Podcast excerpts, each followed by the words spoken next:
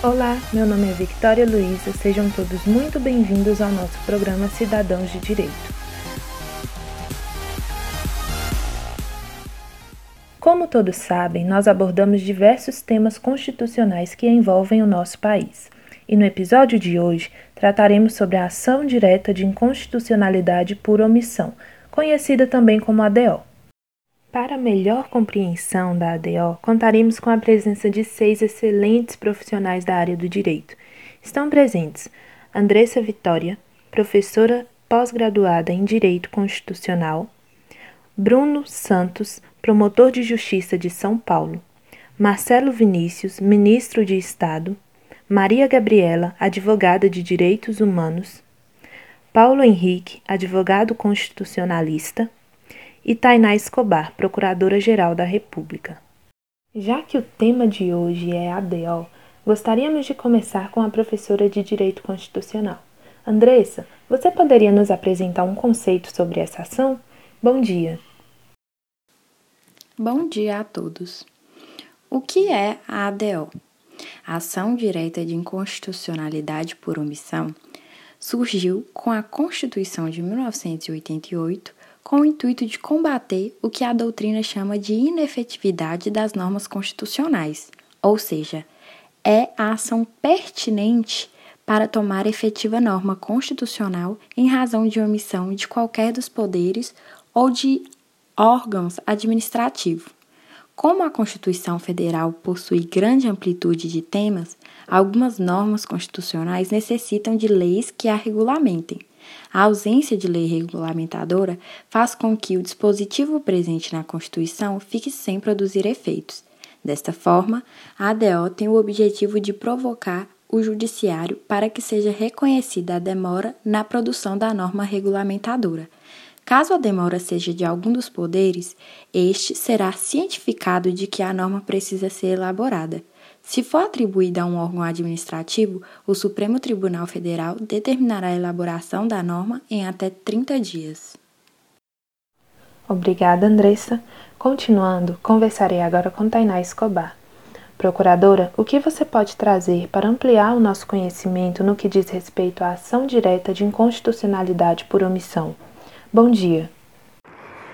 Bom dia, eu irei tratar com vocês sobre os requisitos da ADO, Quanto aos requisitos de admissibilidade e ao procedimento, a lei busca inspiração na disciplina da ADI, presente na seção 1 do capítulo 2 da Lei 9868 de 99. Em suma, as disposições dos artigos 2 e 9 da referida lei aplicam-se também à ADO, de forma subsidiária. Assim, podem propor à ADO os mesmos legitimados à propositura da ADI e da ADC. Portanto, são legitimados ativos para a propositura da ação direta de inconstitucionalidade por omissão o presidente da República, a mesa do Senado Federal, a mesa da Câmara dos Deputados, a mesa da Assembleia Legislativa ou a mesa da Câmara Legislativa do Distrito Federal o governador de estado ou o governador de Distrito Federal, o Procurador-Geral da República, o Conselho Federal da Ordem dos Advogados do Brasil, partido político com representação no Congresso Nacional e a confederação sindical ou entidade de classe de âmbito nacional. A petição deverá indicar de forma precisa e bem delimitada a causa de pedir e o pedido da ação com o detalhe de que, na ADO, a causa de pedir será a omissão inconstitucional total ou parcial quanto ao cumprimento do dever constitucional de, de legislar ou quanto à adoção de providência de índole administrativa. O relator terá o poder de indeferir liminarmente a petição inepta, não fundamentada e a, e a manifestantemente improcedente, decisão de qual caberá agravo regimental, por se tratar do processo objetivo, tal como ocorre na ADI e na ADC, não será admitida a desistência da ADO. Também na ADO, por aplicação dos artigos 7 e 9 da Lei 9.868 de 99, poderão ser admitidas amici curiae, e realizadas audiências públicas, além de informações adicionais e perícias que ficam à disposição do relator para adequada instrução do processo. Obrigada, Tainá. Em seguimento, gostaríamos de ouvir um pouco sobre o que Paulo, advogado constitucionalista, tem a nos dizer sobre a ADO. Bom dia. Olá, bom dia. Eu vim aqui para falar a respeito das características e aspectos gerais da ação direta de inconstitucionalidade por omissão, também conhecida como ADO. Ela pertence ao controle concentrado.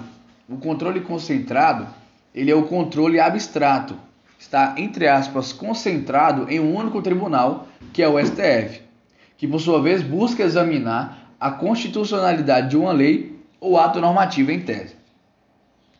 O fórum competente, ele pertence também ao STF.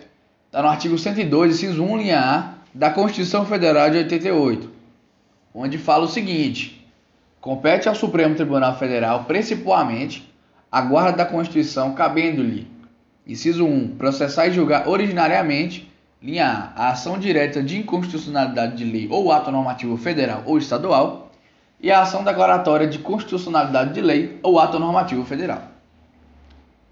Quando falamos sobre os seus efeitos, localizamos em dois dispositivos no artigo 103, parágrafo 2 da Constituição Federal de 88 e também no artigo 12H da Lei número 9868 de 1999.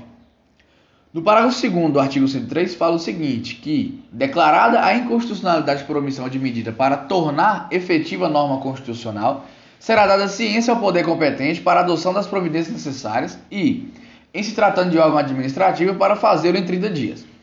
No artigo 12H, por sua vez, já fala assim, declarada a inconstitucionalidade por omissão, com observância do disposto no artigo 22, será dada ciência ao poder competente para a adoção das providências necessárias.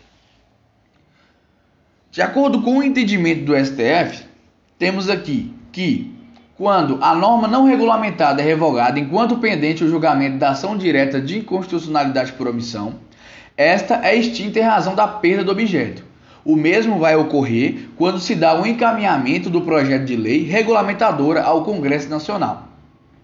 Por fim, complementamos que o STF ele também entende que não cabe a DO se no momento da sua propositura o processo legislativo para edição da lei já tivesse desencadeado. No entanto, esse entendimento vem sendo revisto em face da demora injustificada do Congresso Nacional em apreciar alguns projetos de lei já propostos. Obrigada, Paulo. Falaremos agora com o ministro de Estado. Marcelo, você poderia nos explicar como é na prática a ação direta de inconstitucionalidade? Bom dia. Bom dia a todos. É, irei explicar um pouco sobre o caso concreto ADO 26. Trata-se de uma ADO proposta pelo Partido Socialista Popular, o PPS, com a finalidade de obter a criminalização específica de todas as formas de homofobia e transfobia, principalmente aquelas decorrentes da orientação sexual ou da identidade da vítima. O plenário do Supremo Tribunal Federal entendeu que houve omissão inconstitucional do Congresso Nacional por não editar lei que criminalize atos de homofobia e de transfobia. O julgamento da ação direta de inconstitucionalidade por omissão, ADO 26, de relatoria do ministro Celso de Mello e do mandato de injunção 4733, relatado pelo ministro Edson Fachin, foi concluído dia 13 de junho de 2019. Por maioria, a Corte reconheceu a mora do Congresso Nacional para incriminar os atos atentórios a direitos fundamentais dos integrantes da comunidade LGBT. Os ministros Celso de Mello, Edson Fachin, Alexandre de Moraes, Luiz Roberto Barroso, Rosa Weber, Luiz Fux, Carmen Lúcia e Gilmar Mendes votaram pelo enquadramento da homofobia e da transfobia como tipo penal definido na Lei do Racismo, a Lei 7.716 de 1989, até que o Congresso Nacional edite lei sobre a matéria. Nesse ponto, ficaram vencidos os ministros Ricardo Lewandowski e Dias Toffoli, por entenderem que a conduta só pode ser punida mediante a aprovação pelo legislativo. O ministro Marco Aurélio não reconhecia a Amora. Obrigada, Marcelo. Mediante ao caso apresentado pelo ministro, gostaríamos de uma análise um pouco mais aprofundada sobre o mesmo. Sendo assim, realizaremos um breve debate com a participação da advogada de direitos humanos Maria Gabriela e o promotor de justiça Bruno Santos. Bom dia, Maria. Bom dia, Bruno. Bom dia, é uma honra estar aqui e há vários pontos que devem ser discutidos acerca da ADO. Nesse caso concreto, o cabimento da ADO está vinculado diretamente à omissão do poder público em atender expressa determinação constitucional de atuação, com a finalidade de garantir a aplicabilidade e eficácia da norma constitucional. Então, nessa conduta negativa consiste a inconstitucionalidade. É necessário ressaltar que a homofobia e a transfobia constituem espécies do gênero racismo, na medida em que racismo é toda ideologia que pregue a superioridade, inferioridade de um grupo relativamente a outro.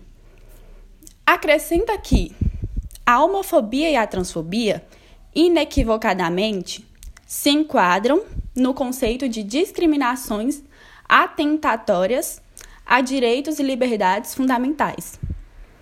O STF concluiu então, em 13 de junho de 2019, o julgamento da ação direta de inconstitucionalidade por omissão 26, enquadrando homofobia e transfobia como racismo social, nos termos da Lei 7716 de 1989.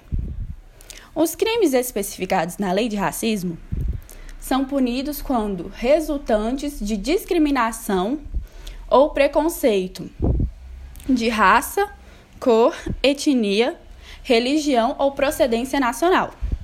O sentido da expressão raça foi alargado mediante interpretação conforme a Constituição, de forma a abranger atos tidos como homofóbicos ou transfóbicos.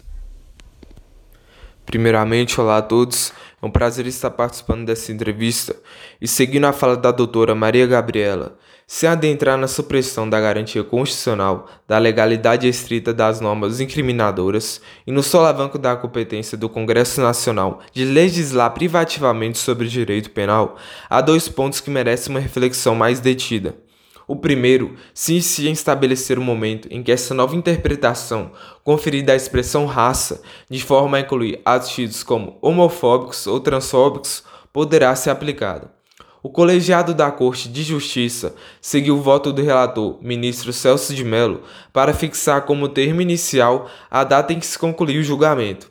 A jurisprudência do excelso pretório entende ser desnecessário o trânsito em julgado ou até mesmo a publicação do respectivo acórdão para que se irradiem os efeitos vinculantes a erga omnes das decisões proferidas em sede de controle concentrado de constitucionalidade.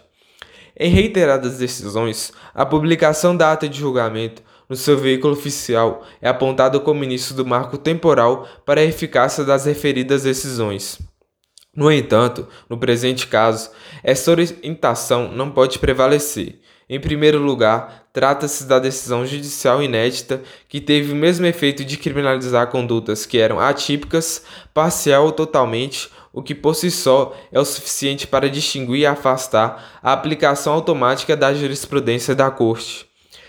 O segundo ponto é a publicação e divulgação dos atos judiciais e administrativos do Supremo Tribunal Federal, que são realizadas por intermédio do Diário da Justiça Eletrônico. Todavia, a presunção de conhecimento da nova norma jurídica recém-criada não é satisfeita com a mera publicação da ata de julgamento no DJE, que é voltado basicamente para os operadores do direito. Não se pode exigir dos cidadãos o acompanhamento exclusivo do veículo oficial do STF, o Diário de Justiça Eletrônico, para tomar conhecimento acerca de novas condutas delituosas. Deste modo, tal como o novo tipo penal incriminador, necessária a publicação da decisão do Diário Oficial da União como requisito de eficácia. Espero que tenha esclarecido esses dois pontos a todos e agradeço mais uma vez pela participação. Obrigado. Obrigada, Maria. Obrigada, Bruno. Estamos chegando ao final de mais um episódio do nosso programa e agradeço a presença de todos vocês, profissionais do direito, que reservaram parte do seu tempo para vir aqui nos esclarecer sobre o que é a ação direta de inconstitucionalidade por omissão. Agradeço também a todos os nossos ouvintes, pois sem vocês o nosso programa não teria efeito. Tenham um bom dia e até a próxima. Tchau!